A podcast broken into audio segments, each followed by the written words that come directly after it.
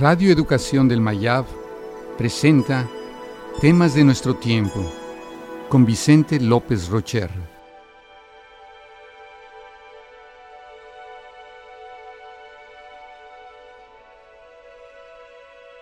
Integridad. Si yo pudiera escoger un solo valor, sería el de la integridad. Esta se logra cuando el hacer, el decir y el ser de una persona van en la misma dirección.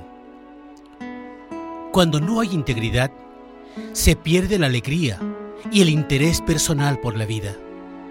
Se le muere el alma al individuo. Cuando esto pasa, empezamos a odiar la vida, a querer matarla. Es lo que sucede con las drogas o el alcoholismo. Desintegran a la persona.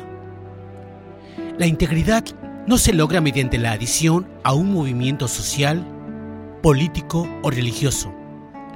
Cada sujeto debe encontrar los motivos personales para comportarse íntegramente. La integridad con uno mismo es la forma más plena de unión que se puede imaginar.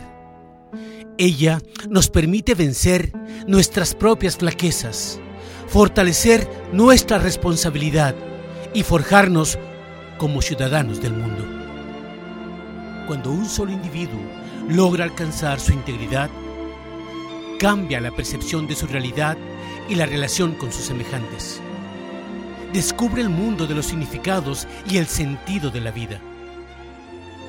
Pero la integridad también demanda un sentido de hermandad entre los seres humanos, aún estando conscientes de que somos distintos, diferentes, frágiles e inacabados.